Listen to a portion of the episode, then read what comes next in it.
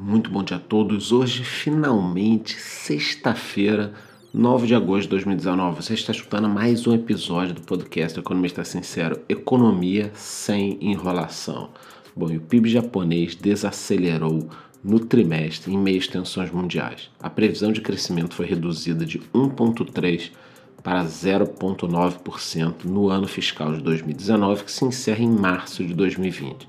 As exportações japonesas caíram em junho pelo sétimo mês consecutivo, lembrando que a China também vem desacelerando seu crescimento.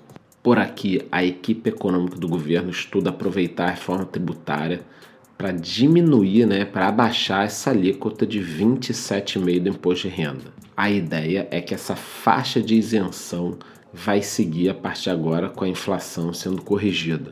Esse é um grande absurdo que vem acontecendo, né? Todo ano o imposto né, de renda não vai sendo corrigido e a gente vai cada vez pagando mais e mais e mais o desconto de ensino, de saúde, é tudo um grande absurdo. Mas temos boas notícias. A Conab, Companhia Nacional de Abastecimento, elevou em quase 3% a estimativa para as exportações de soja do Brasil na safra 2018-2019. O Brasil, para quem não sabe, é o maior exportador de soja do mundo, seguido pelos Estados Unidos. Já o maior comprador é a China. No caso do milho, nós também teremos um aumento das exportações. Em relação à colheita total de grãos no Brasil, nós temos aí um aumento de 6% em relação à colheita 2017-2018. Eu não preciso nem falar para vocês o quanto isso é importante para o país, tá? Essa questão das exportações maiores dos grãos, da colheita, todas as cidades no interior, o entorno dessas cidades, isso movimenta toda uma economia. Então, o Brasil saindo da crise, ter uma colheita recorde dessa é algo muito bom. Agora falando um pouquinho sobre mercados, ontem a Uber divulgou seus resultados, tá? Houve um aumento de 14% em sua receita em comparação ao segundo trimestre de 2018, tá? De 2,76 bilhões pulou para mais de 3 bilhões. Porém, contudo, entretanto, ela teve um prejuízo líquido, estão sentados, né, meu amigo? De 5,2 bilhões de dólares. É isso aí. Ela antes, no outro trimestre, teve um prejuízo de 878 milhões e agora foi o maior prejuízo da história do Uber, 5,2 bilhões de dólares. Ainda assim, as ações fecharam em alta, subindo mais de 9%, cotadas a 42,98 dólares por ação.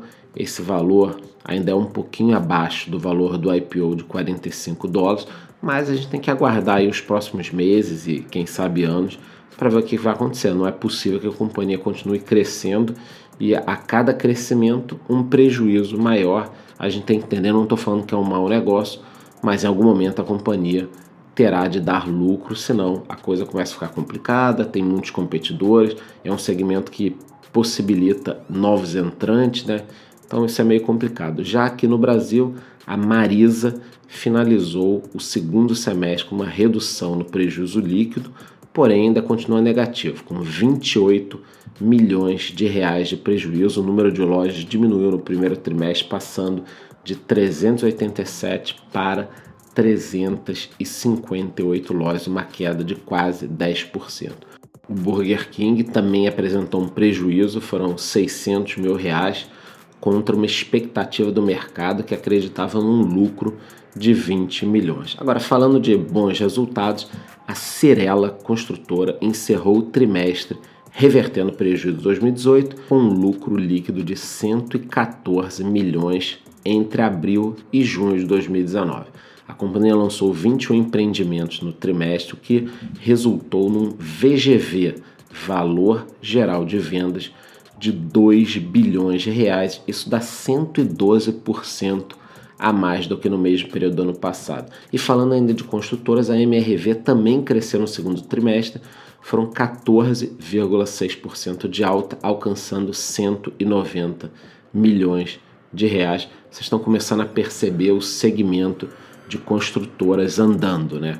Eu já falei para vocês, não adianta daqui a dois anos se arrepender, ah, mas eu não comprei essas ações de construtoras, o mercado estava muito ruim. Pois é, no momento ruim que você começa a se posicionar e a gente percebe uma melhora aqui e ali, a Cirela melhorando, a MRV melhorando, mais lançamentos, mais lucro, reversão do prejuízo.